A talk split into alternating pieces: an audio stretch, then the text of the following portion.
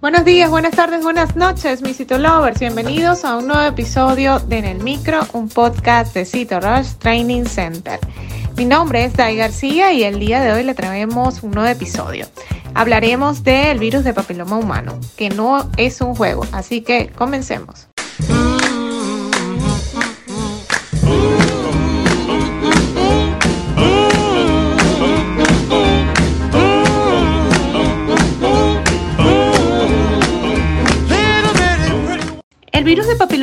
Humano afecta tanto a hombres como a mujeres. Puede causar cáncer del cuello uterino y no necesariamente tiene que ver con la infidelidad. Despeja todas las dudas sobre la manera de contagio y el ciclo de vida en este episodio.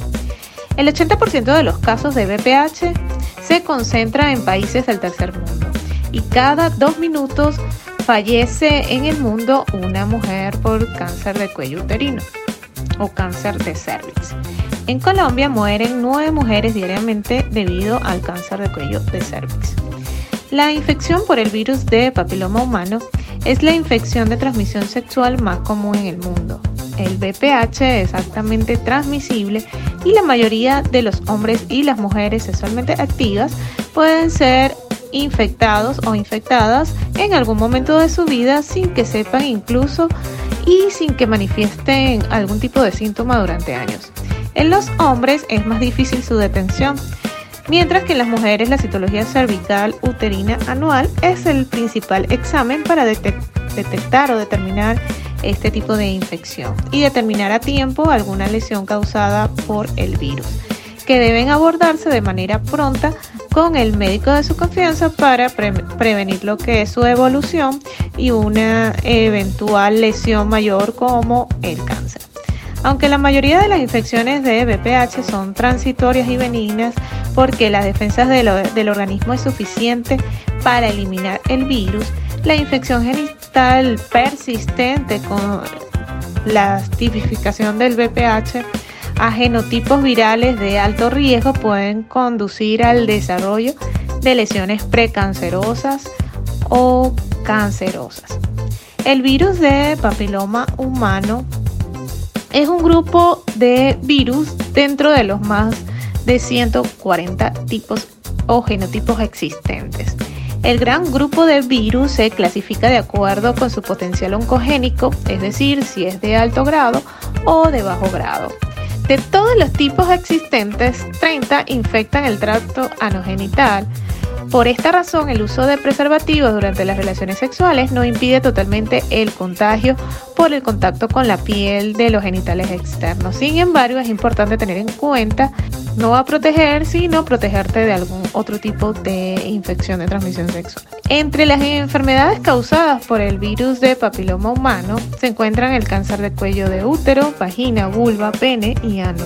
Un subgrupo de cánceres de la cabeza y el cuello, las verrugas anogenitales y las papilomatosis respiratorias recurrentes. De acuerdo con cifras de la Organización Mundial de la Salud, en los países con programas bien organizados para detectar este tipo de lesiones precancerosas y en las primeras etapas de cáncer cuello uterino se puede evitar hasta un 80% de los casos. Por tanto, ¿sabías que existe una vacuna? Sí, es una vacuna preventiva, así que su público objetivo serán los adolescentes que aún no han comenzado su vida sexual. Generalmente son tres dosis en un periodo de un año. También estaría indicada en mujeres con vida sexual activa y en aquellas que ya se infectaron con el VPH, pero el potencial de prevención de la vacuna disminuye potencialmente cuando ya la persona ha tenido contacto con el virus. Por eso es de gran importancia desarrollar el esquema de vacunación en pacientes jóvenes o adolescentes y desarrollar esquemas de prevención de citología cervicuterina para ya mujeres en edad reproductiva. Así que si te dedicas a la parte de citopatología, puedes cursar cualquiera de nuestros programas de actualización en el área de citopatología. Generalmente eh, tenemos actualmente el de citología bucal y el de citología ginecológica, donde puedes repasar y refrescar toda la base general, la revisión de elementos esenciales y fundamentales para el diagnóstico de BPH. También tenemos el training para criterios de diagnóstico diferencial y correlación histopatológica. Pero te recomiendo comenzar con el de diferenciación si ya trabajas en el área o si quieres refrescar desde cero, pues puedes apuntarte al diplomado de citopatología ginecológica. Este programa es totalmente online, consta de nueve módulos y podrás actualizarte en la comodidad de tu hogar, en tu propio horario y bajo tu propio ritmo.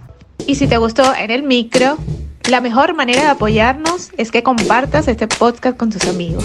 Puedes escucharnos en tu plataforma de podcast favorita o a través de Spotify, iTunes, Google Podcast y otras plataformas. Asimismo, puedes escucharnos desde nuestra página web www.citorushtc.com. Asimismo, recuerda revisar nuestros artículos en el blog en la misma página web y seguirnos en las redes sociales como arroba en Twitter, Facebook, Instagram y TikTok y suscribirte al canal de YouTube. Mi nombre es Dai García y soy CEO and founder de Cito Hasta una próxima emisión.